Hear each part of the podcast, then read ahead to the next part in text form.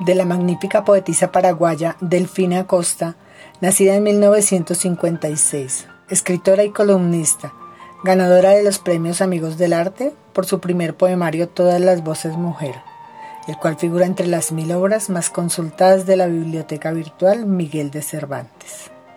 Hoy tenemos esta bella creación, poesía. Solo tu voz es dulce poesía, porque por ella he sido yo narrada. Con tierna obstinación tus ojos pones donde clave vencida mi mirada. Ya te mandaron a morir, mas tú, como una flor del campo, te levantas. La hoguera preparada para ti, en tus lozanos pétalos se lava. Porque eres mustia entre las bestias todas, garza de invierno, yo te siento hermana. Vestimos un amor desesperado que nos desnuda el pecho y las espaldas.